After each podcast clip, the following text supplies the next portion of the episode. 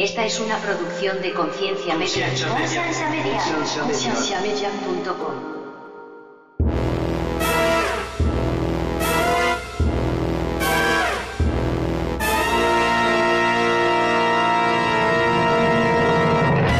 Ojalá que las iglesias fueran más mindfulness y menos teología. Y ojalá Uh. fueran más experiencia y menos dogma. Eh, lo más difícil de trabajar con los jóvenes no eran los jóvenes, sino que eran los padres, para que entendieran que el ambiente en que vivían no era saludable para los muchachos y los padres no les importa. Yo siento que las iglesias pecan de no darle voz a los jóvenes. Los jóvenes solo se sientan, reciben, oyen, aprenden y callan. Pero yo eliminaría del Ministerio de, la- de- de Niños la Biblia. No es un libro para niños. Bienvenidos al programa de Conciencia, un programa que tiene como meta crear conversación y promover la autoeducación en las personas, enfocándose en preguntas y temas que por años han sido ignorados y vetados, y trayendo opiniones educadas y respuestas modernas a ideas tradicionales y pasadas de tiempo. Conciencia es una organización centrada en la existencia de Dios y en la necesidad de que las personas tengan las herramientas necesarias para poder defender aquello en que ellos creen.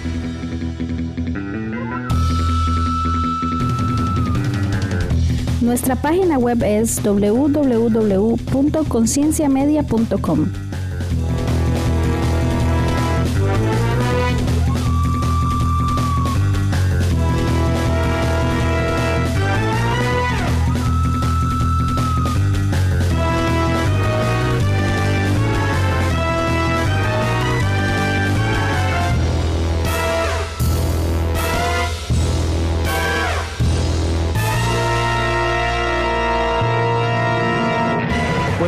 bienvenidos una vez más al podcast de Conciencia.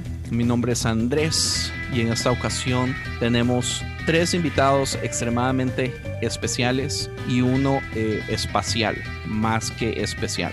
Eh, quiero empezar con Lulu Campos, a chilena. Eh, ¿Cómo está Lulu? Hola Andrés, aquí estamos. Un honor Andrés estar en este podcast, en este programa. Qué dicha, yo tenía mu- muchísimas ganas de invitarla desde hace tiempo. Este, y yo creo que el tema que vamos a tocar hoy es el, el tema perfecto. Eh, el otro invitado es Isaac Mendoza de Salsa 33. ¿Cómo estás, brother? Muy bien, gracias por tenernos nuevamente. Emocionados, esperando de poder darles lo que buscan y poder entretener y darles aquí información que les ayude a, a- a- a meditar y pensar en, en las cosas como, como nosotros pensamos que deben de ser.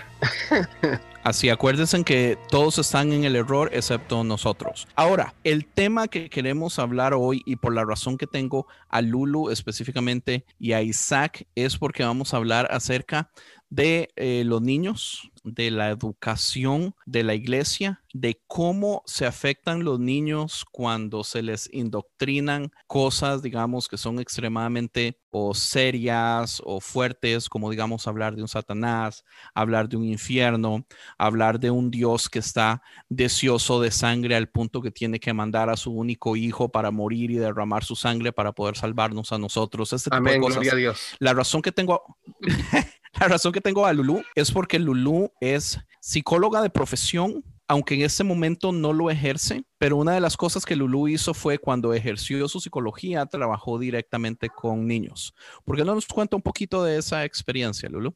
A ver, cierto, soy psicóloga de profesión, trabajé casi 10 años con niños. Eh, hoy día no lo estoy ejerciendo, pero creo que la- lo que uno aprende y lo que uno ve y lo que uno experimenta no se olvida nunca y no se va, ¿no? Y, y claro, eh, soy cristiana también hace varios años ya también, muchos años, pero coincidió un poco cuando yo me convertí, me hice cristiana, justo fue el año donde entré a estudiar psicología. Entonces, mientras aprendía por un lado eh, de la Biblia y de Dios, aprendía psicología, muy en paralelo. Y, me pasó que muchas veces me chocaban las dos cosas, porque eh, deberían ir muy de la mano, pienso, ¿no? Deberían ser muy amigas la psicología y la espiritualidad.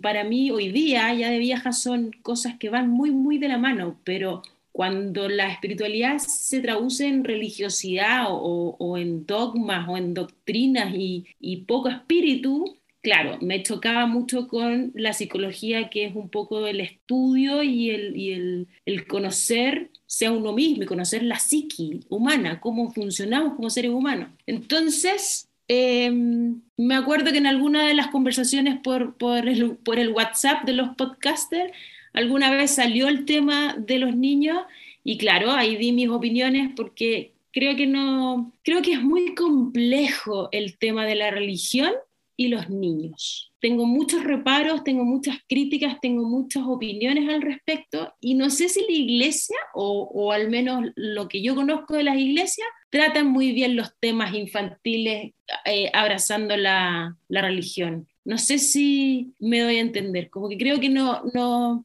no hacen, si yo fuera un, una psicóloga pesada, creo que denunciaría muchas prácticas de, de la iglesia y la religión con respecto a la educación infantil. ¿En algún momento trabajaste con niños en la iglesia? Nunca, nunca me okay. metí al ministerio de niños porque siempre tuve mis reparos ahí, creía que era, no, son, es muy delicado y, y enseñarles a los niños que, eh, Jesús murió en una cruz todo sangrando, es muy fuerte y que murió para, para que tú puedas ser libre de pecado, es como, que, ¿de qué me hablas? A un niño de siete años, ¿qué es eso? Uh -huh. Es muy difícil. No, nunca me metí al ministerio de niños, jamás. Isaac Mendoza tiene un, un amorío con la psicología Isaac y una de las pasiones grandes de Isaac es los jóvenes. Entonces Isaac, ¿por qué no nos cuenta un poquitico acerca, digamos, de su experiencia con, con la iglesia, con los jóvenes, eh, especialmente, digamos, de este lado de, de consejería y de, y de psicología y todo eso? Yo estoy al otro lado de la moneda de lo que Lulu explica, porque yo sí trabajé con los jóvenes por 19 años, los preadolescentes, mejor dicho, que son desde la edad de 12 años hasta 16 años uh, y algunos de pilón ahí que todavía se quedaban después de los 16 años uh, de edad. Entonces, uh, a veces también abarcaba el ministerio o, o, o me incluían en el liderazgo de los grandes jóvenes también, pero me, me, apasionaba más los chiquitos. Y la razón por qué es que me apasionaba, como soy ocho, me gustan los retos y a nadie le gusta trabajar con los preadolescentes. Dicen que es la edad más difícil y, y a mí se me Amén. hacía un... Perdón. Yo Amén. pienso eso.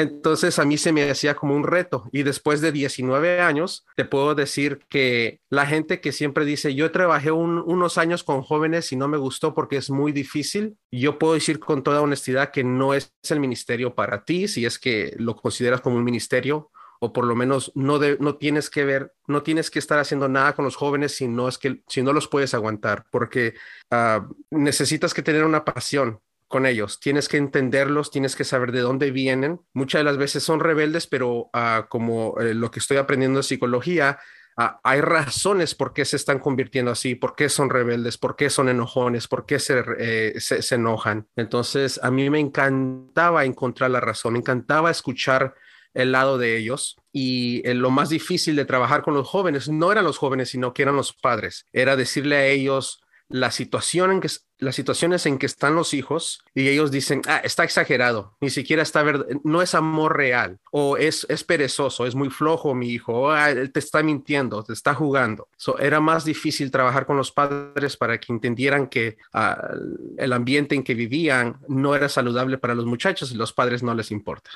Yo creo que una de las razones que este tema me es tan importante en este momento es, bueno, por dos razones. En este momento se está haciendo una, eh, se ha estado haciendo una moda finalmente hablar de trauma espiritual. Eh, aquí en Estados Unidos, especialmente muchísimos de los eh, podcasts más heréticos y los que andan en deconstrucción y los progresistas cristianos y postcristianos han estado hablando muchísimo acerca de trauma religioso. Y, y, y lo segundo es el hecho de que yo estoy en un momento donde mi hijo mayor tiene 12 años, va para 13, mi hija menor tiene 2 años. Y yo estoy así como, ¿cómo enfrento? La, mi hija del medio tiene cinco y, yo estoy extremadamente confuso cómo tengo que empezar a manejar este tipo de cosas. Después de la pandemia, eh, tenemos casi año y medio de que no vamos formalmente a la iglesia. Mi hijo es, está recibiendo las clases eh, por, por internet, por Zoom, del grupo de jóvenes de la iglesia todo este tiempo, lo hemos tenido ahí presente, pero de todas formas hay muchísimas de las cosas que se enseñan, eso ya lo he dicho varias veces, que yo, yo usualmente le tengo que estar preguntando a mi hijo, ¿cómo que le enseñaron? Eh, esto realmente no es así, es asá, yo sé que le dijeron esto, pero yo os digo que son mentiras. Eh, porque a, mí me preocupan muchísimas de las cosas que se le están enseñando y cómo se le están enseñando. Y algo que he estado leyendo últimamente acerca eh, es, es acerca de, digamos, la gran diferencia entre lo que es indoctrinamiento lo que es educación y ese tipo de cosas. Y, y estoy viendo, digamos, cómo la iglesia peca muchísimo de caer en, en lo que es indoctrina, indoctrinamiento, indoctrinación. Adoctrinamiento. No sé si se dice. Adoctrinamiento. Indoctrination se dice en inglés. La, digamos, la, la, gran diferencia entre adoctrinación y educación es que la adoctrinación a usted le, le da un parámetro que creer, pero no lo deja cuestionar absolutamente nada. Y es exactamente lo que hace la iglesia. La iglesia viene y le dice, usted tiene que creer en esto, tiene que creer en Dios, tiene que creer en Jesús. Jesús murió por sus pecados. El infierno es eterno y si usted peca se va para el infierno. Y, o sea, ni siquiera la Biblia es específica con muchos de estos temas. Eh, hay tantas cosas debatibles. Eh, uno de, de, los temas favoritos que a mí me gusta es el infierno, como la Biblia habla de tres opciones, el universalismo, el tradicionalismo y el condicionalismo pero la institución decide solamente predicar el tradicionalismo y adoctrinan a los niños a creerse eso cuando no le dan todas las opciones como para que ellos escojan, que eso es lo que finalmente termina siendo la educación. La educación es usted enseña todo, digamos, todas las verdades y usted siempre deja espacio para que el niño crezca, lea más, aprenda, interprete, pensamiento crítico, etcétera. Todas estas cosas yo honestamente no las veo en la iglesia y a mí me preocupan demasiado, me preocupan demasiado, eh, eh, especialmente en este momento porque yo digo, ¿qué debería estarle enseñando yo a mi hijo en este momento? O sea, tiene 12 años, todavía gracias a Dios está leyendo Biblias para niños, pero la Biblia para niños está 100% editada y no dice, no dice el 98%. Digamos, Lulu y yo pertenecemos a este podcast que se llama Dice así, que estamos leyendo la Biblia y estamos viendo el montón de cosas que dice que eso no se enseña en la escuela dominical, no se enseñan en las Biblias editadas para niños. Entonces, esto puede traer problemas gigantescos cuando, digamos, ya mi hijo se vea enfrentado. Yo sé que me afectó a mí, me afectó montones. La razón que yo estoy donde estoy es porque yo llegué a un punto donde me di cuenta que lo que me enseñaron a mí, todo estaba incorrecto, ¿entiende? Y, y estamos en el 2021 y no hemos avanzado. La, la, institución sigue enseñando las cosas incorrectas del modo que le convienen. En un momento donde socialmente tenemos acceso a muchísima información, entonces los niños pueden llegar a encontrar las respuestas de esa información incorrecta de un modo mucho más fácil que hace 20 años nosotros. Claro que sí. Creo que la, el tema del adoctrinamiento eh, no es solamente de los niños, ¿no? Yo creo que es un tema transversal de la religión uh, y que pasa por todas las edades. El problema que con los niños, como bien decís, no sé, como bien dices, no voy a hablar en chileno, ¿eh? como bien dices, eh, no hay mucha posibilidad de, de, cuestionamiento, ni, o sea, los niños siempre van a tener preguntas porque lógico, es parte del desarrollo y es parte del, del crecimiento. El problema es que el, el adulto, la iglesia, la institución no responde como tiene que responder y enseña temas que no, no corresponden para ciertas edades del desarrollo. Y ahí, claro. Y yo, siento que hasta apagan, apagan las preguntas. Eso es como una llamita que los niños empiezan a, a dejar crecer, como, oh, qué interesante, pero mi pregunta es eso. Y, y las escuelas dominicales están diseñadas para apagar eso. No pregunte. Exacto, si ni siquiera podemos preguntar. Que si ni siquiera podemos preguntar nosotros, los adultos, imagínate cómo los niños no van, van a preguntar, pero les van a responder eh, una barbaridad más grande que la pregunta. Entonces, el, es bien complejo. Yo creo que la educación cristiana o la educación espiritual debería ser eso, educación y no un, un, adoctrinamiento, como dices tú. Y la educación, para que sea una buena educación, tiene que ser con experiencia. Se ha, visto ya muchas, por muchos estudios que no hay aprendizaje si no hay experiencia. ¿Y cómo tú experimentas a Dios? ¿Cómo tú experimentas la, religión? Es bien personal, es bien íntimo, es bien, eh, eh, individual o, no, no, no, sé si individual, pero es algo muy que no se puede enseñar eso. Que los latinos estamos bien atrasados. Si, vemos los cristianos de Europa, los cristianos aquí en Estados Unidos, los americanos, los latinos les hacen mucha burla de que no son verdaderos cristianos, que son muy liberales, que beben, que fuman, que bailan, que escuchan música secular. Y, y para los que estamos aprendiendo de lo que es disfrutar la vida y cómo vivir una vida saludable, sabemos que eso es parte de una vida cotidiana saludable. Eh, eh, nos ayuda a mantener una vida bien balanceada. Y es lo que los latinos no quieren. Quieren mantener una jerarquía, quieren mantener un control sobre la, eh, los miembros o el pueblo o, la comunidad, porque la religión presenta una jerarquía de, totalitaria. Ah, o sea, es una humildad tóxica. Religión nos enseña que el poder está el, religión, la, religión no enseña que el poder está en ti, sino que viene de otro lado. So, los niños crecen pensando que necesitan ayuda afuera, de, alguien de afuera, sin saber que tienen acceso a sus propias capacidades y sus propias fuerzas. Entonces, ellos crecen ah, sin eh, con una gran confusión de identidad porque no podrán verse ellos mismos en algún día que pueden ellos mismos representar la gracia y el amor de Dios, porque siempre van a estar como pensando, man, yo le debo a Dios tanto, yo le he fallado a Dios tanto, yo no, no he cambiado suficiente, todavía hay muchas cosas en mí que tengo que cambiar me junto con amigos que no son cristianos, eh, a veces sí me escucho música secular, hago videos en TikToks que no debo de ser y nunca se van a sentir suficiente cuando en realidad son lo suficiente y más. Claro, pero ¿cómo salir de esa caja de pensamiento cuando desde chico te dijeron que por la maldad Dios inundó a todo el mundo? Después te dijeron que eh, Dios probó la fe de un hombre y le pidió que matara a su hijo. ¿Cómo no, no, va a provocar disonancia cognitiva si eh, te enseñaron que, no sé, pues que por el pecado original Adán y Eva fueron echados de la presencia de Dios. Correcto. Son, son, ciertos conceptos que van entrando en tu psicología y en tu psiqui desde muy chico y que vas, ¿cómo, cómo no tener terror y no saber qué hacer después ya de adolescente o de puber, cuando te empezáis a cuestionar y empezáis a sentir cosas y empezáis a, experimentar el mundo, ¿cómo no te va a dar terror sabiendo que hay un gran observador arriba tuyo que está midiendo y calculando y tomándole la temperatura a cada pensamiento, cada obra, cada palabra que dices y que te puede poner a prueba, que te puede inundar, que te puede echar de su presencia, que te... ¿Se entiende? por eso hay gente, por eso hay gente que, digamos, en su juventud eh, reciben a Jesús en su corazón todas las noches o hasta varias veces al día, porque es tanto pan. Lo que pasa es que, uy, Dios mío, yo siento una de las razones que yo odio esta idea del infierno es porque el infierno ha sido una excelente herramienta de promoción de miedo para los cristianos.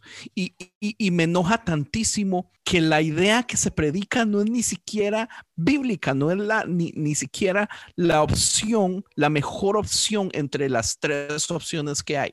Entonces, se tomó una decisión activa de ignorar las otras dos para promover la que da más miedo, la que crea más control. Y, otra de las cosas que yo estaba leyendo es, ese tipo de ideas hacen como como que la, que la institución caiga en, en, ¿cómo se dice? En radicalizar ideales cristianos. Porque digamos, la, la radicalización es la idea de que una persona entre más y más profundo entra en una creencia o una ideología, puede llegar a tener, digamos, reacciones destructivas adentro de esa ideología. Pero una persona puede decir, como, oh, pero los cristianos no hacen absolutamente nada negativo o destructivo basado en las cosas que creemos.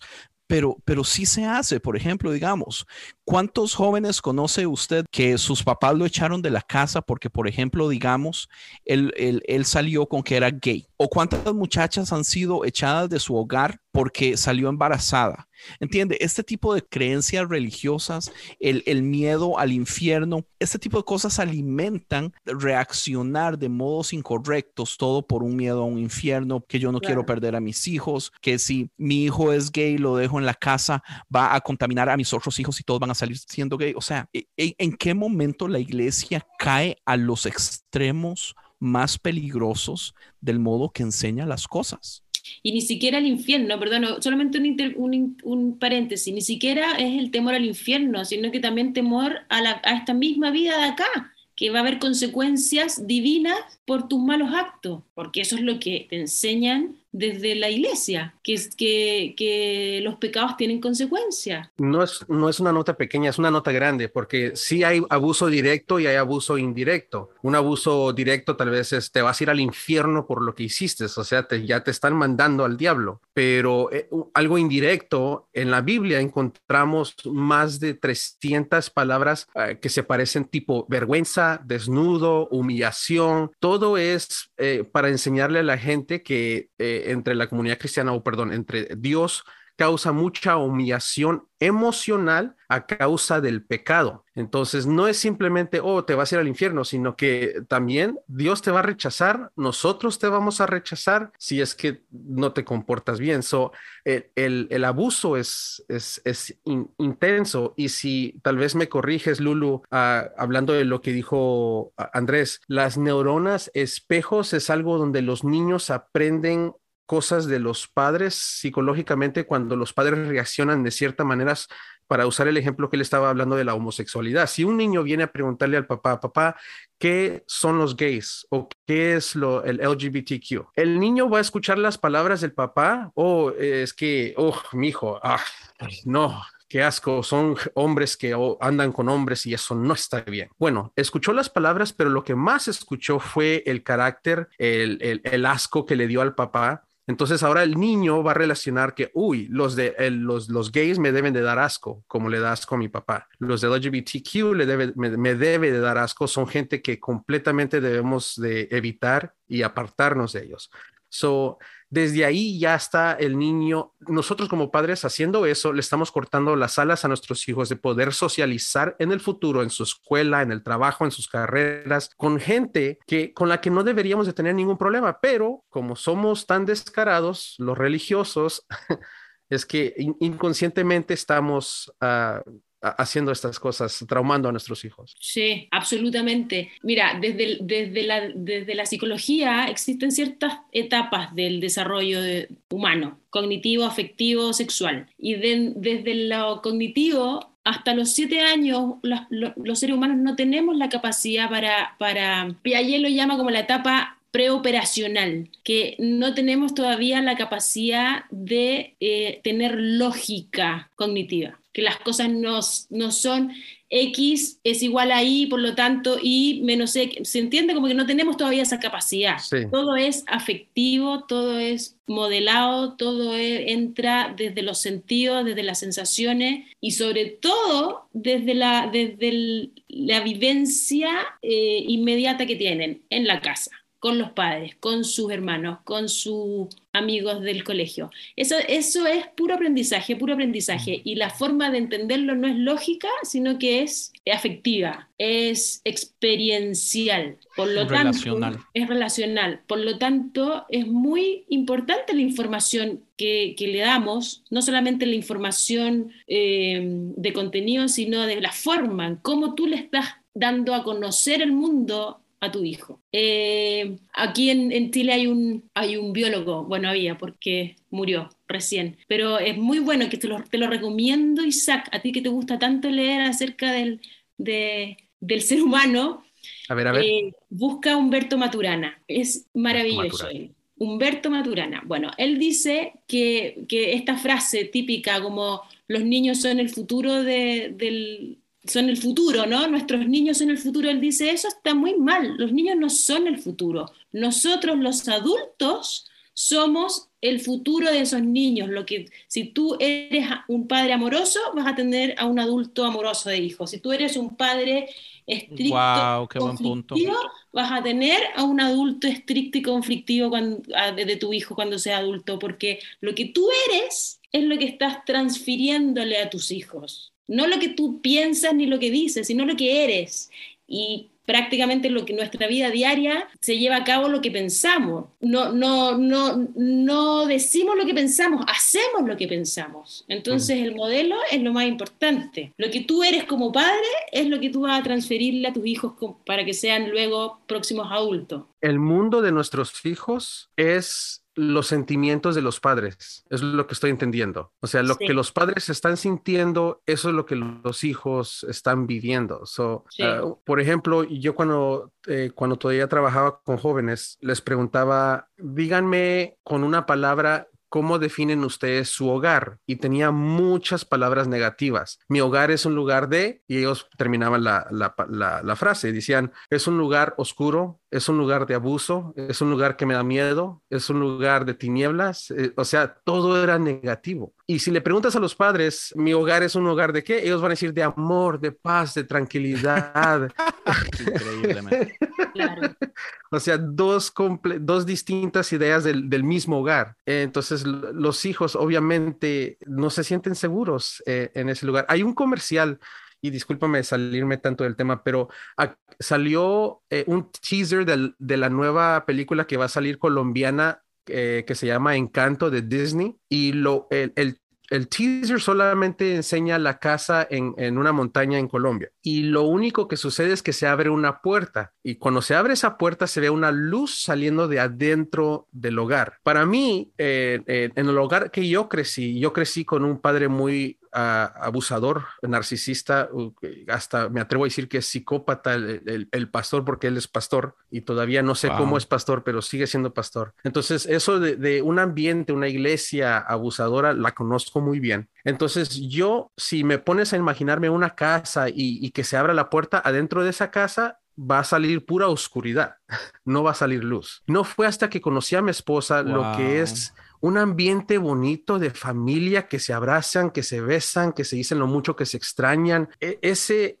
esa, es, ese ambiente familiar yo no lo conozco, no lo conocí hasta que conocí a mi esposa. Y, y me gustó tanto la idea de que cuando se abre la puerta de una casa, que salga luz de esa casa, no que se vea oscuro hacia adentro. So, ah, no sé, es, se me vino a la mente cuando estuviste hablando de que los niños son el futuro, ah, no son, sino que somos nosotros, o sea, nosotros estamos poniendo la plataforma para ellos, básicamente, me imagino. A mí me preocupa muchísimo entonces en este caso, digamos que hemos estado dejando que un sistema religioso como la iglesia, como la institución, esté educando a las familias de modos tan, de modos tan malos por tantísimo tiempo, porque uno de los problemas grandes que teníamos, y si no me equivoco lo estábamos hablando antes de empezar a, grabar, es el, el hecho, digamos, de que eh, las iglesias, eh, cuando deberían ser extremadamente apegadas, Lulu lo decía, con, con psicología, con consejería, pero de modo profesional.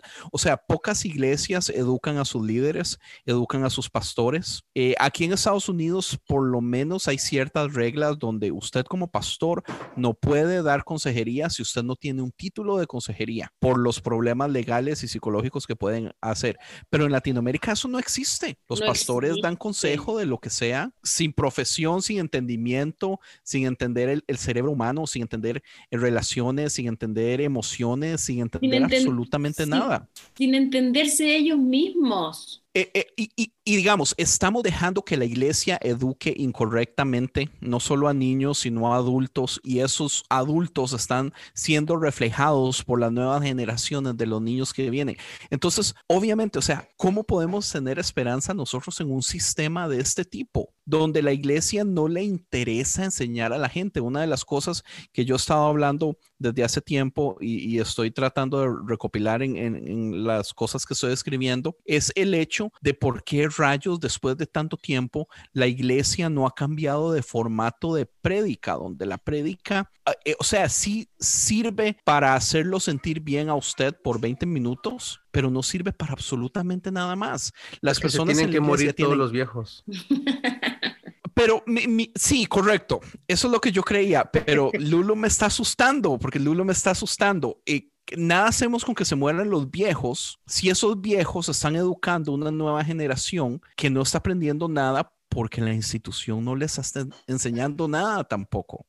O sea, ¿por qué la iglesia no tiene un sistema que funcione, digamos, como por ejemplo los, las escuelas y los colegios de grados, donde usted puede empezar a aprender el, el nivel 1? Y después cuando se lo merezca pasa a nivel 2 y después cuando se lo merezca pasa a nivel 3 y que hayan iglesias para gente nueva, iglesias para intermedios, iglesias para expertos. O sea, nos dan todo en una prédica de, de 20, 40 minutos los domingos, cosas que el chiquito que no quiso irse a la clase de 14 años que se quedó en, en el servicio tiene que entender y la abuelita de 80 años que no sabe escribir ni leer tampoco tiene que entender, ¿entiende? Entonces hay ciertos niveles intelectuales de las personas que no reciben nada, pero se nos enseña que el sistema funciona así, pero, pero o sea, eh, eh, está la iglesia promoviendo la ignorancia en, en general. O sea, ¿qué esperanza podemos tener? O sea, yo creo que base, la base de la iglesia es promover la ignorancia.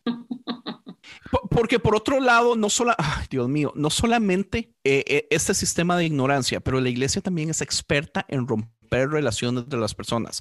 En este caso, la iglesia actúa como un culto donde las personas que logran meter adentro, y, y digamos, los cultos tienen pasos. Cada persona que entra a un cult nunca reciben la información seria, ya sea que hablemos de Scientologies, ya sea que hablemos de Heaven's Gate. La persona nueva nunca recibe toda la información seria de peso, loca desde el principio. Usted siempre va por pasos, usted siempre recibe amor, entendimiento, cariño, usted se siente allegado, como que la gente lo entiende. Eh, la iglesia tras de eso está diseñada para cerrar todas las otras relaciones sociales. Entonces, después de cierto tiempo, después de ciertos años, usted ya no tiene amigos del mundo, usted ya no se relaciona con la gente de afuera, usted solamente se puede relacionar con cristianos. Entonces nos encierran, nos, ¿cuál es la palabra? Eh, nos llevan a una esquina, nos cierran relaciones sociales, entonces no nos queda otra más que quedarnos ahí, porque en el momento que se rompe la relación con la iglesia, que es la única relación existente de las personas, y en este caso de muchos jóvenes y niños también, pues nos quedamos con absolutamente nada. Yo creo que tal vez tenemos que esperar, peligroso. tenemos que esperar a que haya, que la comunidad actualizada crezca más, porque siempre eh, recordamos de que tenemos que regresar a nuestras raíces, así como así los que son orgullosamente mexicanos se dicen, no, es que, por ejemplo, vamos a los tacos de la esquina, cuando sabemos que esos tacos, o sea, nada que ver, hay, hay tacos mucho mejor con carne más sabrosa, carne de calidad, tortillas de calidad, sin tanta aceite, sin tanta grasa.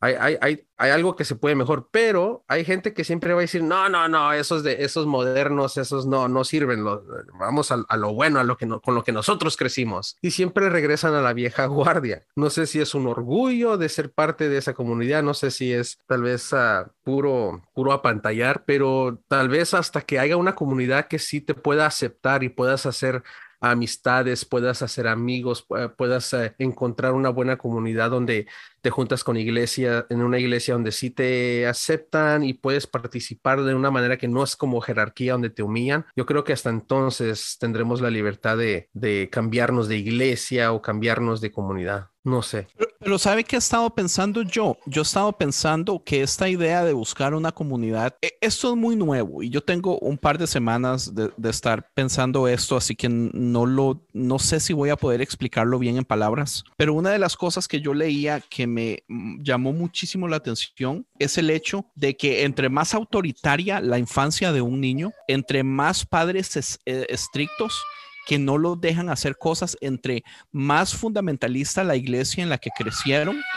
Sabemos que ese niño o ese joven va a tener peor eh, criterio propio, eh, va a tener eh, peor forma de identificar peligros o abusos. esos niños o esas niñas muy posiblemente tengan más facilidad de terminar en matrimonios abusivos, de terminar cayendo en cultos o en eh, dejarse ser abusados en trabajos por, por jefes y cosas así, eh, porque desde el principio se les está enseñando a que usted solo recibe, recibe, recibe y usted no puede pensar absolutamente nada. Y mi, mi, mi, tal vez mi punto es esto. Sí, por supuesto, la comunidad es importante para, o sea, yo tengo años de estar diciendo la, la, la iglesia o, o, o, o, la reunión eh, de la iglesia, no debería ser la prédica, debería ser la comunidad, pero últimamente he estado pensando que tampoco, porque, porque volvemos a lo mismo, estamos enfatizando esto en tribalismo,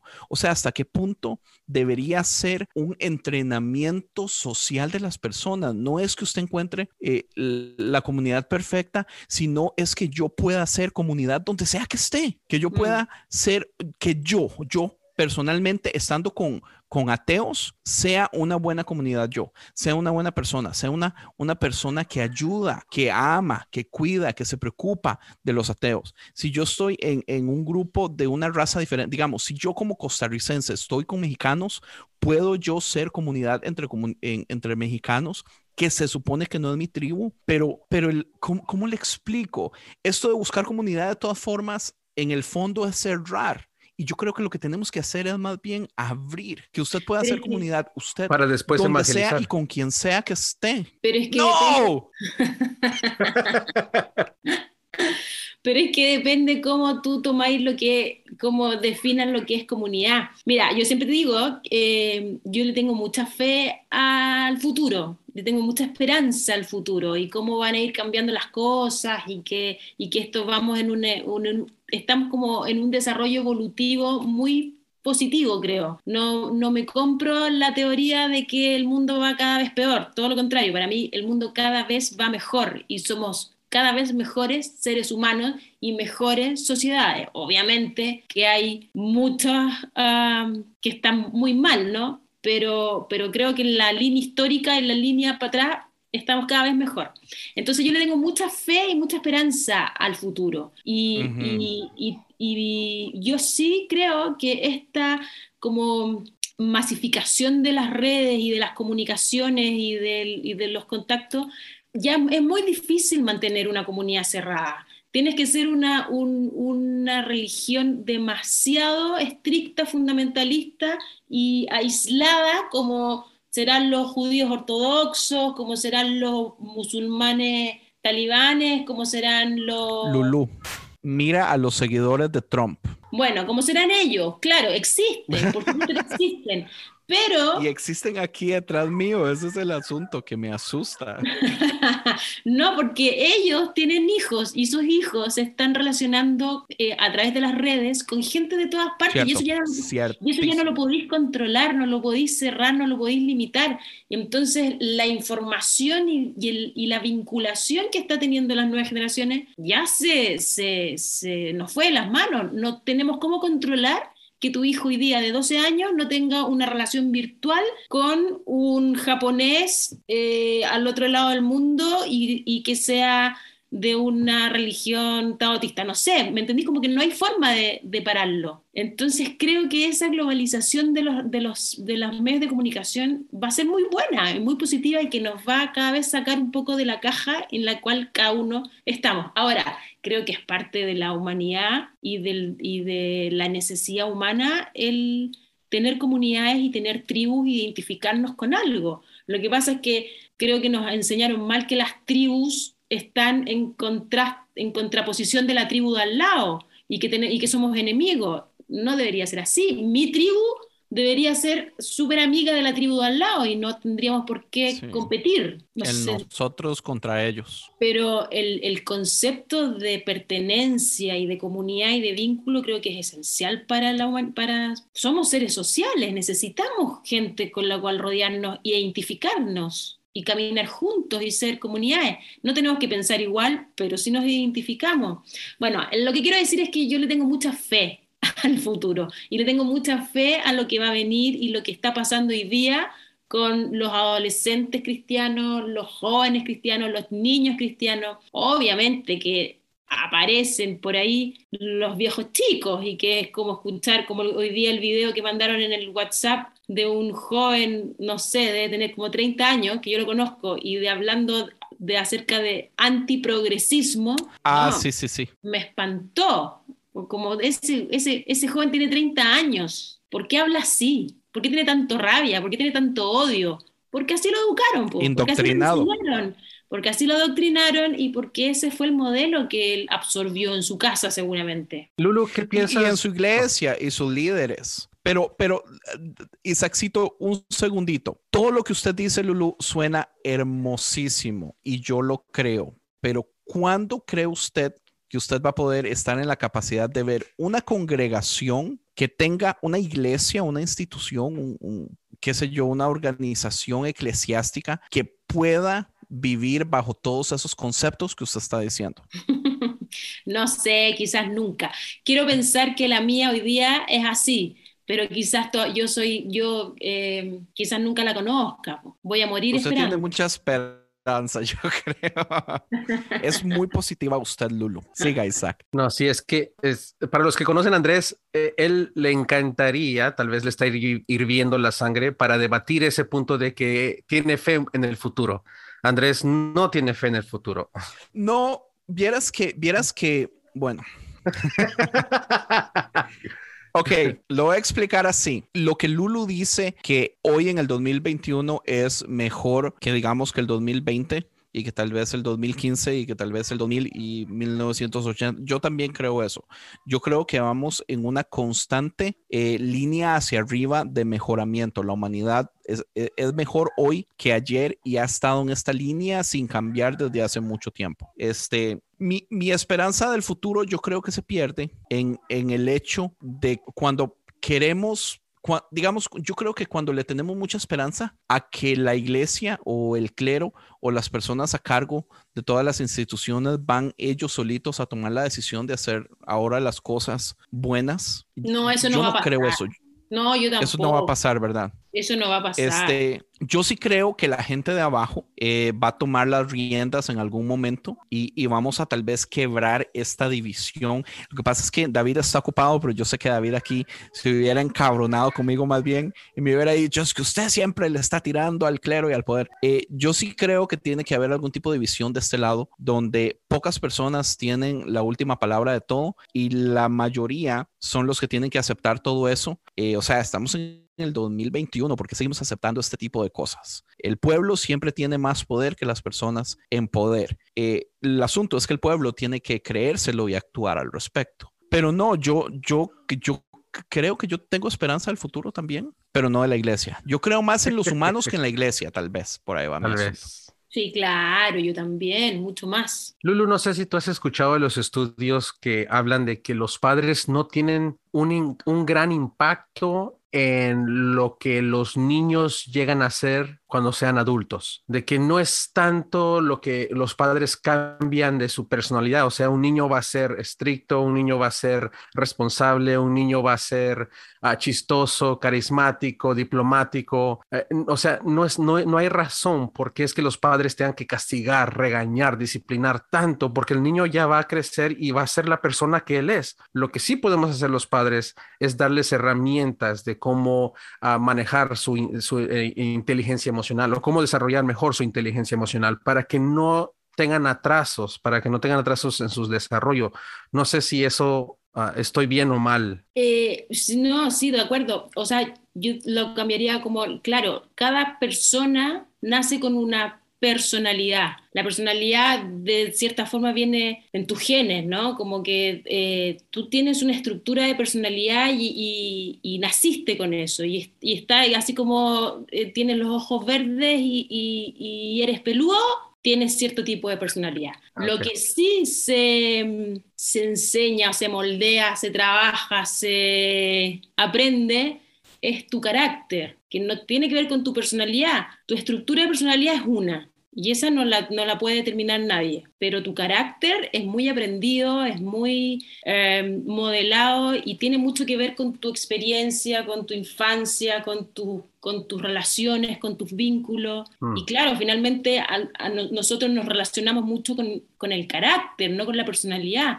Nuestro carácter uh -huh. es el que se vincula, el que se relaciona, el que se da a conocer. A ver, ¿cómo me, me explico? No sé si me están entendiendo. Sí, te, sí porque la Déjeme razón ver. es que te hago esa pregunta es porque y, y lo que yo, al punto que yo quería llegar es de que hay padre, hay, hay niños que tienen padres terribles, o sea, que abusan, que hasta han pasado por abuso sexual y llegan a ser personas fenomenales, llegan a ser personas que hasta inspiran y motivan a otros y, y hacen muchos cambios positivos en sus vidas. Y hay hijos que tienen buenos padres que los aman, los aman bastante y son terribles ya de adultos. So, no creo que determina tanto y, y eso que dices personalidad, personalidad y carácter me encanta porque como estamos hablando de religión, entonces, ¿qué tanta religión cambia el carácter de nuestros hijos? Yo creo que esa es la, la, pregunta de qué que, que, que, tanto uh -huh. debemos de influenciar a nuestros hijos con la religión. Pues o sea, yo lo que iba a decir yo creo que la, perdón, pero yo creo que la religión sí te determina mucho tu, tu, tu, carácter y tu forma de ver la vida, como tu cosmovisión. Si te la enseñaran desde chico, Ajá, te, pusieron unos, te pusieron unos lentes para poder ver el mundo. Ahora, creo que si tú eres una personalidad, no sé, ocupemos, yo no me manejo mucho, perdón, en el, ¿cómo se llama el test que les gusta? Enneagrama, es del diablo. El enneagrama. Yo no me manejo mucho en el enneagrama, la verdad. Lo estudié en, en psicología hace muchos años y, y, no me acuerdo mucho, pero ocupemos ese test. Si tú tienes un tipo de personalidad 8 y te metieron la religión desde chico, tú tienes una forma de ver el mundo, pero probablemente, por, pero probablemente por tu forma eh, estructural, tu esqueleto mental, tu esqueleto psíquico, no te va a ser suficiente lo que aprendiste y vaya a seguir buscando y vaya a seguir buscando y vaya a seguir cuestionando y, y, y tus lentes, tú mismo, por tu personalidad, vas a decidir en algún momento sacártelo y ponerte otro. Pero hay otras personalidades, Correcto. hay otras personalidades que nunca van a atreverse o no van a, no van a querer sacarse esos lentes porque esos lentes ya les quedaron y, y, están cómodos y están tranquilos y satisfechos y no va a haber más porque su personalidad no, no los invita a buscar más allá. Uh -huh. Sin embargo, es responsabilidad del, del, medio que te impuso esos lentes. ¿Sí? ¿Se me, ¿se me entiende? Sí, porque yo siendo ocho, para los que se van al infierno, yo un ocho diría por pendejos es que se van al infierno. pues lo que yo iba a decir es que yo creo, digamos que se puede reprimir. Yo, yo no sé hasta qué punto la religión está en capacidad de reprimir personalidades, pero la personalidad sale a fuerza, digamos, una persona que es cuestionadora, que siempre es analítico, que siempre está repensando cosas, la iglesia lo, le puede reprimir eso por años, pero a sus 16, 17, 18 eso va a estallar y usualmente esas son las, las famosas ovejas negras que a mí me encantan, que yo digo que, que, que Conciencia Podcast está diseñada para ellos, que claro. a, se han hecho preguntas desde hace años, que los líderes nunca los han ayudado y hay un punto donde estallan y deciden mejor irse de la iglesia. Eh, este tipo de cosas yo pienso que se pueden reprimir fácilmente, pero, pero de, en algún momento salen. Eh, a mí, digamos, una de las cosas que, que, que a, mí me afecta es, yo entiendo que a la iglesia le tiene pánico que los jóvenes o los niños eh, tengan la posibilidad de creer las cosas, de aprender, de leer, de educarse, de tener sus propios criterios, sus propias opiniones y todo eso. Y lo reprimen. Pero eh, también por otro lado, yo pienso que eso es tal vez la soga que la iglesia se está poniendo en el cuello.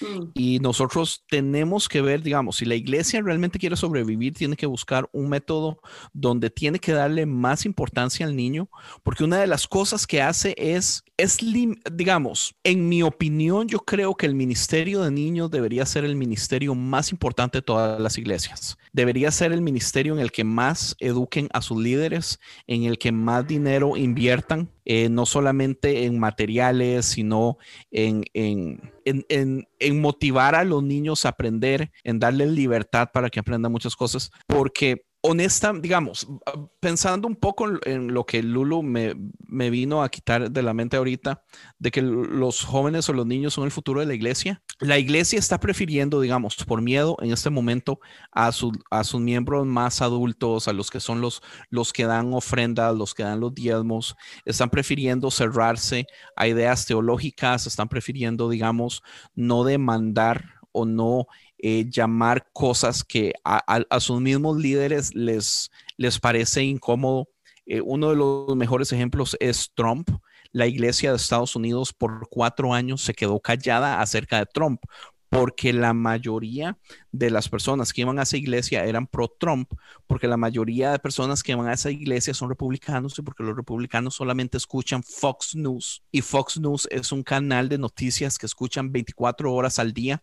Entonces, los pastores le hablan una o dos veces a la semana a esas personas por 20 o 40 minutos o una hora, pero ellos están recibiendo Fox News 24 horas al día, 7 días a la semana. Entonces los pastores de ellos más bien son esas personas que están en las noticias.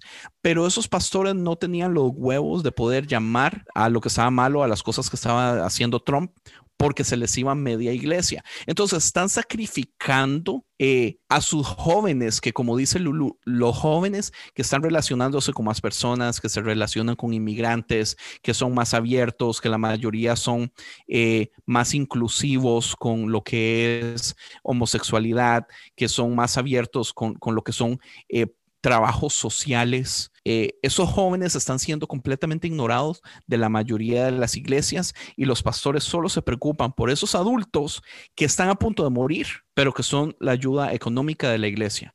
Entonces están sacrificando al futuro por mantener un presente económico. Entonces, esa es una de las cosas que a mí más me duele de la iglesia.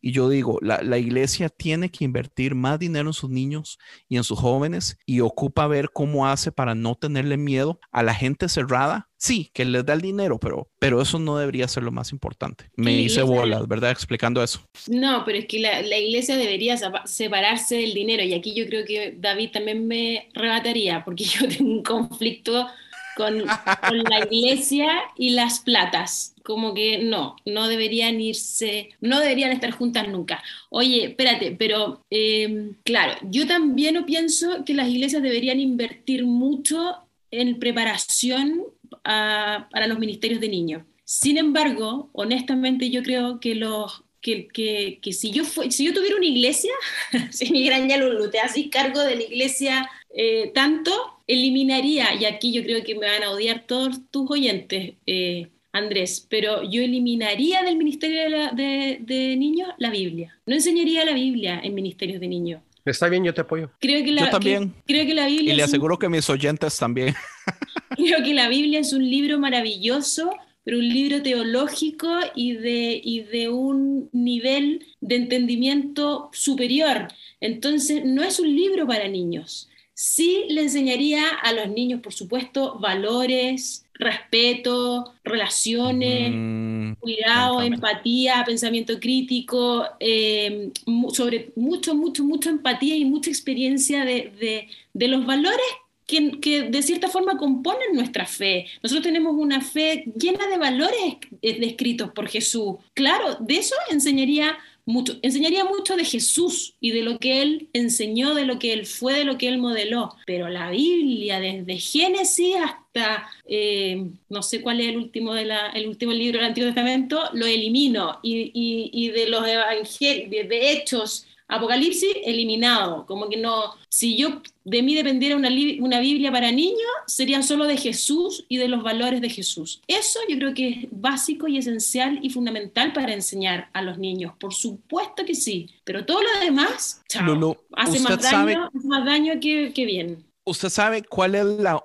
el, el, la única enseñanza que se necesita para acabar con la radicalización, la, la solución es muy sencilla. Es enseñarle a las personas desde muy pequeñas que mi opinión vale lo mismo que la opinión de los demás. Es lo único que ocupamos para acabar la radicalización, porque la radicalización está centrada 100% en el hecho de que yo soy en lo correcto y los demás están en el error. Pero si desde el principio se enseñan que la opinión de la otra persona, aunque sea contraria de la misma, también tiene valor, porque todas las opiniones del mundo tienen valor. O sea, no hay tema en este universo donde el debate está 100% cerrado solamente a un lado. Eso acabaría con, con este tipo, eh, digamos, con, con la radicalización Y yo le aseguro que si empezáramos a hacer estudios de este tipo de cosas, encontraríamos montones de, de joyitas así que, que, cambiarían el sistema completamente. Yo en lo personal apoyo su moción. Vamos a llevarlo al Congreso la otra semana. Vamos a pedir las firmas para sacar la Biblia de eh, las clases dominicales.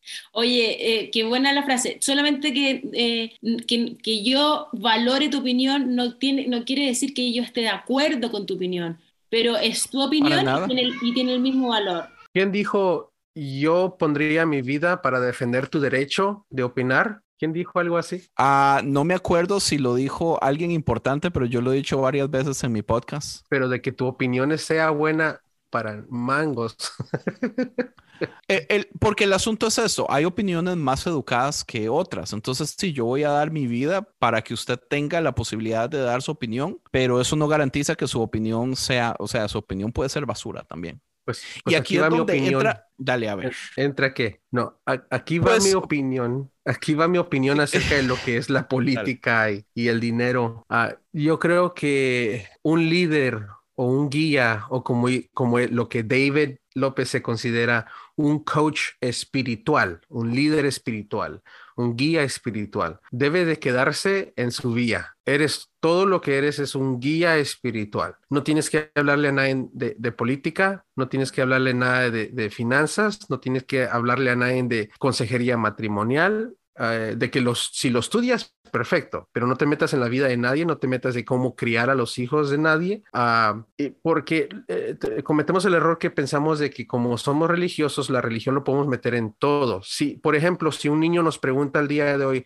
mamá, uh, ¿qué significa morir? o qué pasa cuando morimos. Eh, tenemos por costumbre inmediatamente comenzar la respuesta con religión. Oh, nos vamos al cielo. Es lo primero que se nos ocurre decir, en vez de decir algo tan natural como decir, bueno, pues todos los familiares te vamos, los vamos a extrañar mucho, o lo que sucede es de que a nosotros nos el, cuerpo, esto pasa con el cuerpo y nos, eh, nos convertimos en otra vez parte de la tierra. Y, eh, o sea, por alguna razón, como no estamos educados y como yo tampoco estoy educado, me faltan ejemplos de qué decir, pero es lo primero que hacemos es que introducimos religión en todas nuestras conversaciones, en todos los problemas que tenemos. Dios, Dios, Dios, pecado, pecado, pecado. So, eh, tenemos que yo creo que salir de esa mentalidad de que todo es Dios, de que todo es religión. Eh, pero es que Isaac, ahí yo estoy, estoy, no si estoy tan de acuerdo, porque yo creo que todos tenemos de alguna u otra forma alguna creencia. Cual, o sea, nosotros aquí los, los, convocados somos cristianos y creemos en Dios y creemos y, y, quizás probablemente tengamos esa respuesta. Pero si yo le pregunto a un, a un mapuche, por ejemplo, acá en Chile, ¿qué pasa cuando nos morimos? Probablemente me va a dar una respuesta que también es muy religiosa dentro de su religión y que le hace sentido a su comunidad no sé, pues me dirá que se va con los espíritus, con los ancestros y vuelve a la tierra y se reencarna en, un, en la Pachamama, no sé, y, y va a tener sentido para su, para su, para su cosmovisión y, y, y, está bien, para uh -huh. nosotros como tenemos esa creencia, pero lo, yo creo que la connotación que le damos nosotros a esa, a esa respuesta es la que yo ahí le pondría cuidado, porque es mi respuesta, es mi connotación, o sea, es mi creencia. Uh -huh. Es su no, opinión. No quiere decir que sea la verdad, no quiere decir que sea que yo tenga la razón y que sea, pero es lo que yo creo y, y, y si yo tuviera hijos le, le, transmitiría eso a mi hijo, mi creencia, pero no estoy diciendo que es lo único que existe y es lo único que conocemos y tenemos que conocer. Entonces, no. como padres, como padres, ¿qué deberíamos de hacer? Decirle, mira, en la iglesia o la religión enseña esto, pero yo como padre o como tu madre te voy a decir que debes, yo considero esto. En la iglesia te van a decir, eh, no debes de tener sexos con más de una persona porque es pecado, pero yo te voy a decir que no tengas sexo con otras personas o muchas personas porque biológicamente esto y esto pasa, tus sistemas, tu, tu, los microbios, las bacterias, los virus, mm. esto va a suceder en tu cuerpo. So. Mira, yo creo que lo que tenemos que decir, desde mi opinión, puede ser totalmente desechable, pero, pero lo que tenemos que entender primero que nada de que todo nuestro si sistema de creencias es una decisión voluntaria y personal. Nuestras creencias son decisiones. La creencia no se me impuso ni se me, uh -huh. se me metió. Cuando yo le estoy imponiendo la creencia a un otro, claro, creo, yo creo que eso es un adoctrinamiento. cuando yo le estoy diciendo, tú puedes decidir creer A o B, es tu decisión, le estás poniendo un peso a la creencia que pasas netamente por cada persona, incluso, inclusive, incluyendo a los niños. ¿Me entendí? Pero, es, pero si un niño Yo pregunta, entiendo- ya es adoctrinamiento. no, pero- porque tú sí, le pero la no. opción. Tú le dices, mira, yo decido creer esto. No es exactamente Esta es la Es exactamente la situación que me pasó a mí con mi hijo en ese momento mientras estaba haciendo la tarea, hablando de, de los soldados romanos y de la fuerza militar romana. Y yo le decía, yo pienso esto de lo militar en general. Ahora usted en el futuro puede pensar algo diferente. Lo que pasa es que, digamos, yo entiendo a Isaac por el lado de que a veces pecamos de simplificar la respuesta correcta para dar lo más fácil y lo más sencillo, que es lo que nos enseñó la iglesia, que usualmente eh, no tiene sustancia, como cuando uno eh, le dice a un niño no mienta. ¿Por qué? O porque se va para el infierno. En vez de, explicarle a un niño, digamos, la confianza es tan importante, es un valor tan importante en su vida que la gente pueda confiar en usted porque lo que usted dice, usted lo hace, porque es importante, eh, etcétera, ¿entiende? O sea, muchas veces pecamos de responder del modo más fácil, pero por vagos. En este caso, eh, yo entiendo tal vez que por ahí va el asunto de lo que Isaac quiere decir. Por otro lado, entiendo a Lulú, porque, por ejemplo, yo creo que todo en este universo es política, pero también todo en este universo es espiritualidad. Entonces, digamos, para mí es imposible tener una conversación con un amigo y no hablar de política y no hablar de espiritualidad porque no tengo que hablar de Trump o de Biden para que mis opiniones sean políticas o mis opiniones sean espirituales o, o que represente cosmovisiones o que represente opiniones o, o, lo que yo veo que es el mundo o experiencias. Yo digo, bueno, a mí con mi hijo me sirve esto y esto y esto. Yo creo que el asunto mucho tiene que ser cómo expresamos nosotros eh, adentro de la comunicación. Hay algo que a mí me gusta, yo estudié aquí, eh, relaciones. Eh, relaciones familiares, eh, un, curso que se llamaba Family Wellness, en inglés es... Como el bienestar familiar. Wellness. Sí, bienestar familiar. Y una de las cosas que en ese curso nos enseñaron acerca de cómo eh, enfrentar situaciones o, o, conversaciones con la pareja es que uno tiene que decir, yo siento que usted me dijo esto y esto eh, cuando usted me dijo tal cosa. Yo siento que usted me estaba diciendo que yo era un vago. Yo siento que usted me estaba diciendo que yo no estaba proveyendo en, por la familia. En vez de decir, en vez, me dijiste que era un me vago. dijiste. Mm. Correcto, porque en el momento que yo estoy entendiendo que no necesariamente fue lo que ella dijo, pero yo lo percibí de ese modo, entonces cambia toda la dinámica. Ya no estoy atacando, ya estoy yo diciendo, puede que sea mi culpa, pero yo sentí esto. Si no es así, por favor, explíqueme. Entonces yo siento que ese tipo de relaciones, del mismo modo, eh, muchas veces pueden ser como, bueno, a mi, a mi hijo le funciona mucho cuando yo hago eso sin necesidad entonces de venir a querer, por ejemplo, eh, reeducar personas o como dice Isaac, no hable de política, pero, pero si todo es político, yo puedo hablar de política de un modo que no es imponente, sino que es más ex, ex, experiencia, por ejemplo. No sé si, si me estoy dando a entender. Sí, está bien, más diplomático. Más diplomático, ¿por qué? Porque todo es política, digamos. A mí es vacilón porque yo me acuerdo que cuando yo estaba de líder de, de artes y estábamos haciendo las obras de teatro, eh, mi pastor venía y me decía, a mí me da risa, Andrés, que usted le pide opiniones a todos de la obra de teatro, pero la obra de teatro usted ya la tiene hecha y usted no cambia absolutamente nada, pero le pone atención a todos y actúa como que es una excelente idea y es así como es, es pura política. yo ocupo que la gente que tengo debajo sienta que yo los estoy escuchando, aunque oh yo sé que son pésimas ideas, yo no voy a cambiar nada, es pura política. Yo, es yo detesto feo. hacer eso. Qué mentiroso eres. Es, es, es, es, es, manipulación. Pero vea, digamos, una de las cosas que yo siento que la iglesia hace con los jóvenes y con los niños y le gusta tener el control de las cosas y no los pone, digamos, yo siento que las iglesias pecan de no darle voz a los jóvenes. Los jóvenes solo se sientan, reciben, oyen, aprenden y callan pero los jóvenes no tienen voz. Los niños aprenden desde pequeños que ellos nunca van a tener opiniones, que ellos no pueden hablar, ellos no pueden conversar. Y es que la iglesia tiene pánico de que un joven llegue a tener una opinión diferente de lo que ellos piensan. Entonces, en las conversaciones nunca va a estar la opción de que el joven hable. Si se ponen a hablar de, por ejemplo, aborto, solo los líderes hablan, solo los líderes comunican, porque jamás podemos dejar que un joven tal vez haga la pregunta equivocada delante de todos los líderes y los líderes no pueden hablar. A mí me pasó exactamente cuando yo empecé en el podcast, ah, digamos, antes de tener el podcast, yo en mi iglesia tenía posiciones de liderazgo y a mí era común que me pidieran eh, darle una palabra a los jóvenes o, o, dar en los grupos pequeños de conexión la palabra.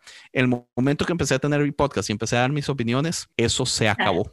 Nunca más me pidieron que le hablara absolutamente a nadie. Y es exactamente eso, es tantísimo miedo de que la gente piense diferente, pero la cosa es, todos piensan diferente. Los niños de este momento van para ese camino. La iglesia tiene que ver cómo se acomoda para enfrentar que los niños van a tener opiniones y dejar de imponer. O sea, yo creo que si no dejan de imponer, no, no van a tener solución. Es que la iglesia debería dejar de tener miedo. Yo creo que el miedo es finalmente la madre de todos nuestros problemas como personas de fe. Yo quiero preguntarle a Isaac. Isaac, ¿qué edad tienen sus hijos? Mi hijo tiene cuatro y mi hija tiene cinco. Bueno, están chiquitos todavía. ¿Qué está haciendo usted con lo que es enseñanza bíblica o cristiana con sus hijos? Ellos no saben nada de Dios. Usted tomó la decisión de no enseñarles nada entonces. Sí, eso se suena mejor que decir que tengo flojera de enseñarles algo. ¿Y tu señora está de acuerdo? Ah, sí, ella sabe que sí es, uh, que sí tiene sus áreas grises o tiene sus áreas oscuras y ella no tiene problema con ello. Lo que pasa es que mi esposa es menos espiritual que yo y es que yo no soy nada espiritual. Pero ella, ella sí cree en Dios, ella sí tiene un problema con cuando yo estaba en mi proceso de deconstrucción y dice, nomás no te vayas a convertir ateo, por favor. y, justamente llegué a ese punto. aunque no, aunque no soy ateo de esos, Andrés, tal vez me puedes ayudar qué tipo de, qué tipo de ateo soy, pero eh, tú conoces muy bien los términos, pero... Yo creo que usted es agnóstico pasivo en este momento. Ah, ok, perfecto. Entonces, sí creo en Dios, pero tengo mis reservaciones de cómo creer en Dios. Entonces, ah, la única razón por qué es que mis hijos saben tal vez de algunas historias de la Biblia es porque tenemos una librería aquí de muchos libros y en, eh, en, en, esa librería ahí se encuentran algunos libros y a veces ellos los escogen y me toca que leerles, pero cómo me duele leerles esos libros. porque hacen de la Biblia. Sí, porque hacen preguntas. Dicen, ¿y por qué solo dos animales en el barco? Claro. sí, entonces, ¿y por qué la serpiente podía hablar con Eva? Y, ay, Dios mío. Entonces... prefiero que me hagan preguntas de, de los otros, de Dr. Seuss y de Elmo, pero de, la Biblia me, cuesta responderles. Pero es que te fijáis que son historias que no están escritas para niños. Sí.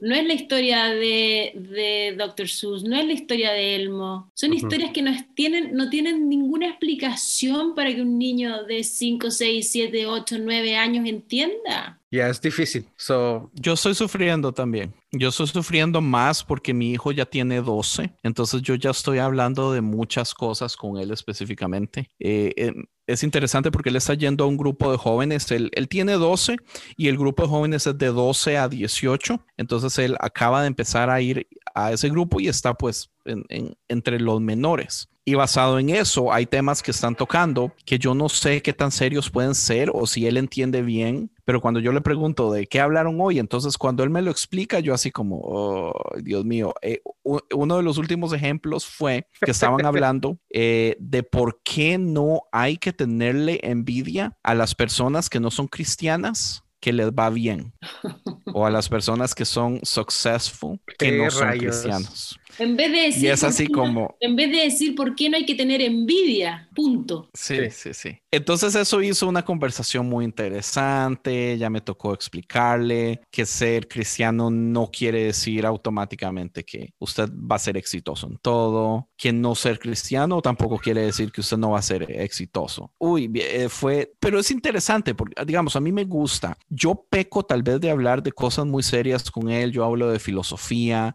yo hablo de pensamiento crítico, yo le estoy diciendo que él tiene que repensar todo lo que dicen, que él no tiene que creerle absolutamente a nadie nada de lo que dicen sin antes él haber procesado un poquito la información. Aún así yo siento como que, como que le falta un poco para llegar a ese momento, pero yo ya estoy tratando de prepararlo. Entonces, desde hace tiempo, cada vez que él se encuentra con un problema, eh, yo en vez de darle la respuesta, solamente le digo, papá, esto es un problema de pensamiento crítico. O ahorita está aprendiendo eh, a solucionar problemas, troubleshooting. Entonces yo le digo, papá, esto es un problema de que usted tiene que agarrar la ecuación y buscar la respuesta. ¿Qué cree usted que es lo que usted tiene que hacer en esa situación? ¿Qué es lo mejor? Entonces he estado tratando de, de hablar de esas cosas, pero también soy muy quitado en entrar de un solo a historias. Algo que sí hice con él la vez pasada fue hablar de Satanás. Yo le dije, Satanás no existe, es ficción, pero usted y yo estamos en la capacidad de ser Satanás y es más peligroso que usted y yo podamos ser Satanás que un ah, bichito rojo con cuernitos y un tridente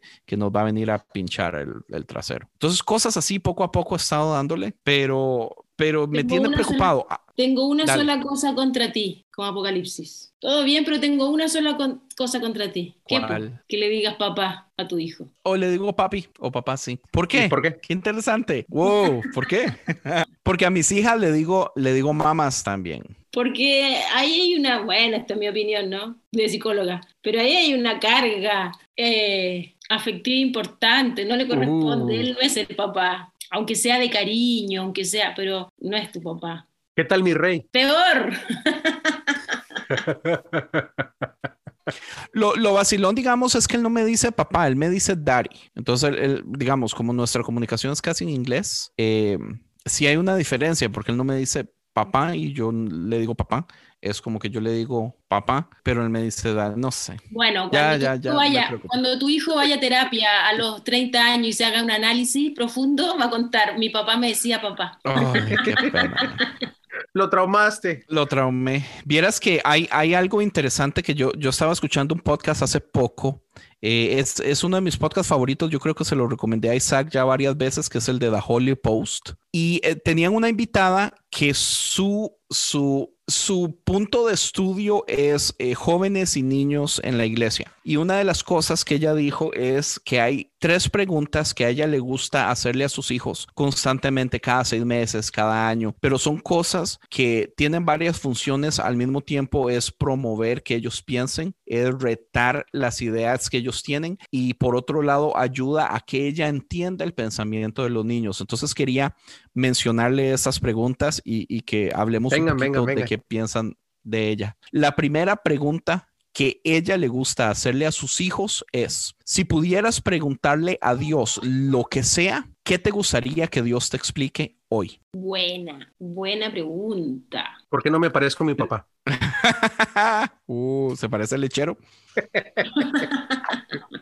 La segunda pregunta es, ¿qué crees tú que estás casi seguro que yo como tu padre no creo? O sea, ¿qué es aquello en algo que tú en este momento crees que usted está casi seguro, oh, mi papá no cree eso, mi papá cree diferente a mí? Mi papá no cree en mí. Ay, Isaac, voy a llorar contigo. Debería darle una sesión gratis a Isaac usted, Lulu, un día de. Dame la tercera, dame la tercera. Estoy listo. La tercera es, ¿qué cosas ya no crees que usted está completamente seguro que yo como su padre todavía creo? Que me ama.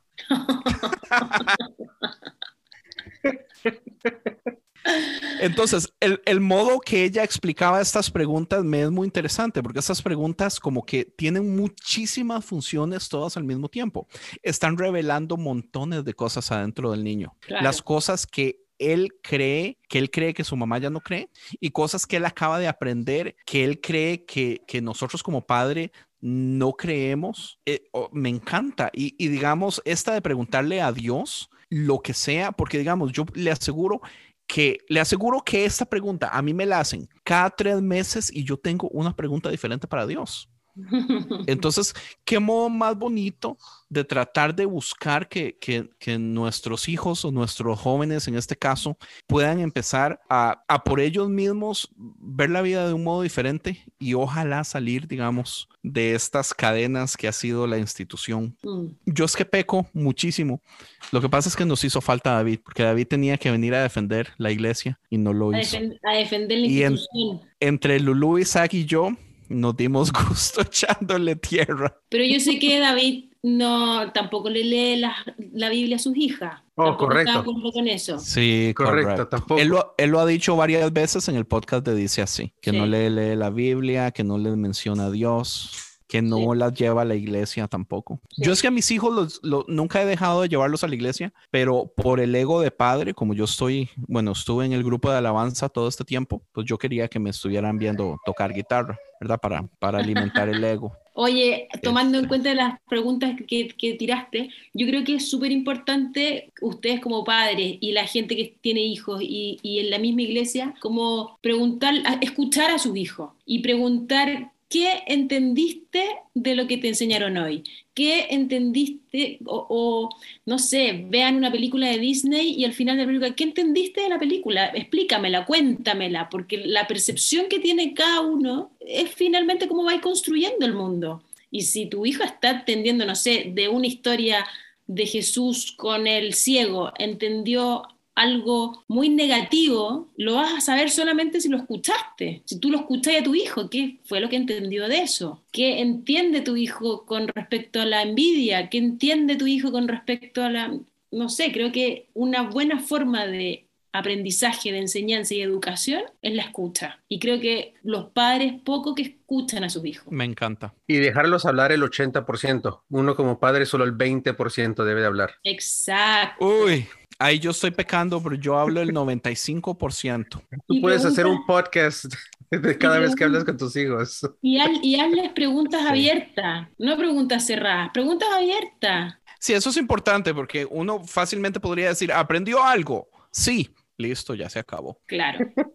Eso no, eso no sirve para nada. ¿Crees en Dios? Sí, no. En vez de preguntar, ahí, se muere. ¿Por qué crees en Dios? Hay un comercial muy bonito que Legos hizo de unicornios. Cuando lo vi, lo vi con mi esposa porque fuimos al Legoland. Los unicornios son gays, Isaac. Amén. ya, ya tiene que explicar por qué acaba de decir eso.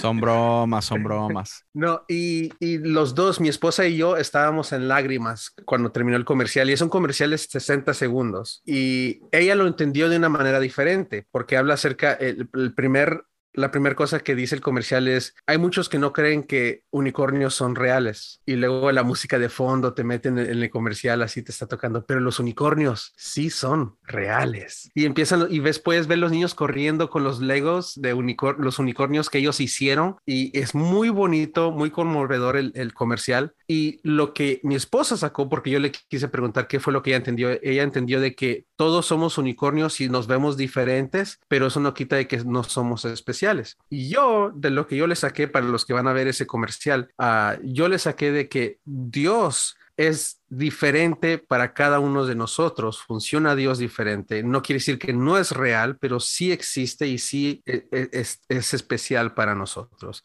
So, yo creo que debemos de encontrar de qué manera le beneficia a nuestros hijos la religión, de qué manera, porque yo personalmente, mi hermana me preguntó, porque yo con mi hermana es la única que le he dicho que yo ya no creo nada en lo que viene siendo lo que la iglesia cree o en la Biblia, y cada vez que alguien me, me pregunta de, de, Dios, yo como, como con ganas de vomitar tengo.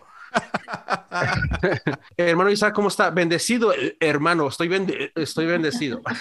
ya me da asco pero le digo, ¿sabes qué? Sí le quiero enseñar algo de religión a mis hijos porque por si algún dado caso yo no hice un buen trabajo de enseñarle buena inteligencia emocional a mis hijos, por lo menos podrán ir a Dios cuando estén necesitados, cuando estén tristes, cuando se sientan abandonados, cuando les pase algo difícil en la escuela y yo no pueda estar ahí o ellos sientan que no puedan con sus propias fuerzas van a poder meditar, orar a Dios y Dios va a ser esa persona donde ellos van a encontrar ese auxilio, el socorro, el apoyo, los abrazos del Padre, si eso es lo que quieren creer.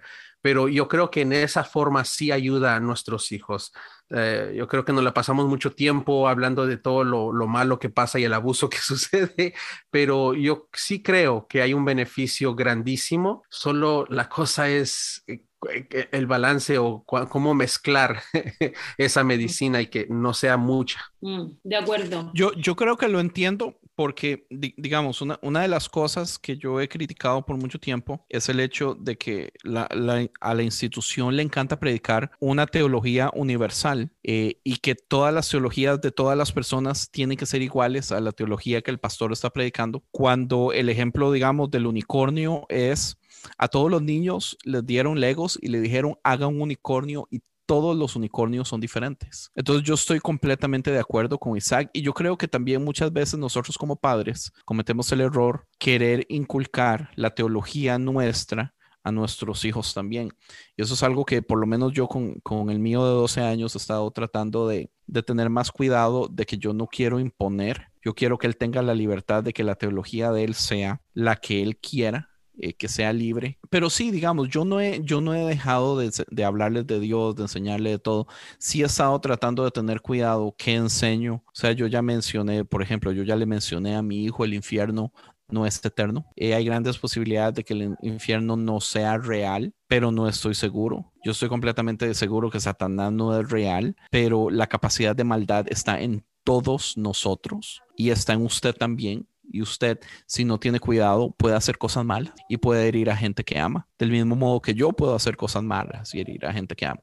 Entonces yo sí, sí quiero romper muchas de las cosas que yo creo verdaderamente que son sacrilegios que la iglesia ha estado enseñando por año, que han hecho más mal que bien. Sí, que, que nos han eh, metido más en el hueco pero yo pienso que, que, lo que hay que hacer es, es darle libertad a ellos, que ellos eh, aprendan eh, a la velocidad que quiera, que entiendan, eh, que, digamos, yo prefiero que ellos vean en, en cómo somos, por ejemplo, la, la, relación mía y de mi esposa, que sea mejor maestro de amor que lo que la iglesia le puede enseñar a mi hijo. Este, y, y ese tipo de cosas que son la familia, es más, van más allá de lo que yo le pueda decir y enseñar a mi hijo, es, es lo que él ve de nuestras vidas, nuestro reflejo, nuestras intenciones, nuestras reacciones, eh, cómo reaccionamos en diferentes situaciones, yo pienso que son más importantes eh, y son las cosas que la gente no le da importancia al final. Mm. Eh, entonces, digamos, yo quiero que, que mi hijo eh, desee tener un matrimonio saludable porque él ha visto un matrimonio saludable en mí y en mi esposa, por ejemplo, mm. y cosas así. Richard, eh, Richard Rohr explica la espiritualidad siendo una energía y yo creo que confundimos la religión por espiritualidad y sería ah, muy responsable de nosotros aprender qué es ser una persona espiritual, no religiosa, sino que espiritual. Ajá, y, y, si por, por, un ejemplo, si a, nuestro hijo un día nos dice, papá, quiero, una, quiero aprender a patinar, se, sí se usan, todos usan la palabra patinar, ah, ah, unas patinetas se diría. Ah, y digamos que le decimos no, estamos apagando esa energía, esa pasión, que, esa chispa que él tenía de, de poder patinar. So, estamos apagando esa energía, esa espiritualidad si le compramos los patines y empieza a patinar y encuentra él algo tan, tan mágico en eso, eso es espiritualidad. Y eh, ahí se va formando una pasión, se va formando su vida cotidiana, su autoestima y está viendo él algo increíble en, en, en ese, en esa actividad pero no, no, tiene que ser una actividad, sino que pueden ser temas, puede ser política, puede ser religión, puede ser cualquier otra cosa, inclusive hasta pueden ah, eh, encontrar espiritualidad con sus amistades y muchos de nosotros, no, no puedes hacer amigos con ellos, no puedes ir con ellos, no puedes ir para acá, no puedes ir con ellos y estamos apagando esa energía positiva que ellos están experimentando. So, ahí nosotros también podemos estar o perjudicando o ayudando a nuestros hijos en la espiritualidad. En la espiritualidad. Si ellos le encuentran eh, fascinante ir a la iglesia y lo que es la, eh, la, religión, pues los podemos apoyar y por lo menos estamos nosotros ahí para guiarnos si es que los vemos que se están desviando, me imagino. Sí, y, y si tu hijo te dice, eh, papá, enséñame a patinar, y en vez de decirle no, le dices, ok, pero primero te voy a enseñar quién inventó el patín, de dónde salió la rueda, a quién se le ocurrió hacer el tornillo para meterlo debajo del cuero, y le das toda la teoría. Uy, yo peco de eso un poquito. Finalmente tu hijo va a decir, ya chao, no quiero patinar, como que me aburrí. Anda etapa por etapa eh, y, y respétalo, los tiempos, la capacidad de entender y la, la capacidad de experimentar. Yo estoy de acuerdo con usted y creo que lo que sí debemos hacer con los niños es transmitirles la espiritualidad, transferirles la energía, de modelarles las prácticas espirituales. Por supuesto que sí. Lo que no estoy de acuerdo es llenarlos de información dogmática que solamente destruye el alma y el espíritu y la mente. Pero sí, desarro- pero sí desarrolla su espíritu, sí desarrolla su espiritualidad, a, eh, incentívalo a que busque. En, en- yo creo que cada vez va a ir con más fuerza esta, esta forma de enseñanza del mindfulness, que ustedes, yo creo que ustedes lo conocen mucho, en la, en la educación clásica, sobre todo en la educación eh, espiritual, el autoconocimiento, los tiempos a solas, los tiempos de silencio, el buscar espiritualmente aquí y acá. Yo creo que eso, todo eso se transfiere tú como padre, como profesor espiritual, como iglesia. Ojalá que las iglesias fueran más mindfulness y menos teología, y ojalá Uh. fueran más experiencia y menos dogma. I love Pero it. bueno, eh, Wow. solamente quiero terminar recomendándoles, hay- no sé, si- seguramente quizás la- ya la vieron porque es una serie antigua, pero en Netflix hay una serie que se llama Atypical, que se trata de un niño autista Oh. De un joven autista, para, para entender cómo funciona la mente de los niños preoperacionales, o sea, niños antes de los 8, 9 años, vean Atypical y vean qué es lo que están capacitados para entender y para aprender. Es una serie muy bonita porque te muestra cómo funciona un- una persona autista, un, un- un joven ya autista, y cómo ve el mundo, cómo lo, cómo lo impregna, cómo lo percibe y es preciosa la serie, véanla. Y yo creo que por lo menos desde mi punto de vista se aprende mucho de cómo entonces tú experimentas Ujú. la vida con un niño, cómo, cómo le Ujú. transmites algo tan esencial y tan importante como es el espíritu y la fe y la creencia, que dista mucho de la religión, insisto. Pero bueno, Lulu. Sí, te dio una cachetada. Isaac, muchísimas gracias. Sí, yo peco, yo peco de extra explicarle a mi hijo. Eh, yo soy de esos que explica dónde viene la rueda y todo antes de enseñarlo a patinar. Lulu, Isaac, muchísimas, muchísimas gracias por haber aceptado la invitación. Esta conversación quedó genial. Quiero ah, que vayan a escuchar a Lulu en su podcast. Está todo pagado. Tiene no sé cuántos cientos de episodios en, en, en récord. Lo encuentra en cualquier podcast.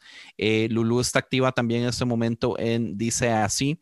Si no han escuchado Dice Así. Y Isaac acaba de abrir uno de mis podcasts favoritos en este momento. Apenas tiene un episodio, pero es de las cosas más bellas que he escuchado en meses de meses y se llama Historias de Prójimo. Vayan, escuchen Historias de Prójimo. Isaac, está increíble ese podcast. ¿Ah, sí lo Está escuchaste? increíble, man. Sí, ese podcast es, pura, es pura experiencia, es puro mindfulness. Ándale, sí. Y tengo unos episodios que ya están escritos, solo estoy buscando por actores de voz, pero ya. Yo le dije que yo actúo lo que sea de gratis, a mando audiciones, lo que sea. Yo ocupo A usted lo parte. tengo para, para los pastores tóxicos. Yes. Muchísimas gracias. Eh, y entonces los dejamos con eso, Lulu, Isaac. Muchísimas, muchísimas gracias de nuevo. Gracias a ti Andrés y gracias a Conciencia Media, que está haciendo tanto material buenísimo. Chao, les mandamos la buena vibra. Paz.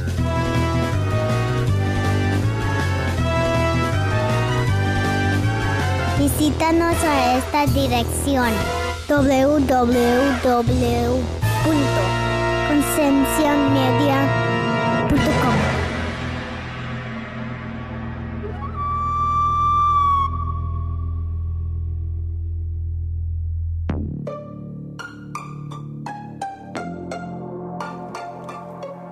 Hey, ¿te gustó este podcast? Visita Podcast Cristianos en Español en Instagram, Facebook y Twitter para encontrar más podcasts como este.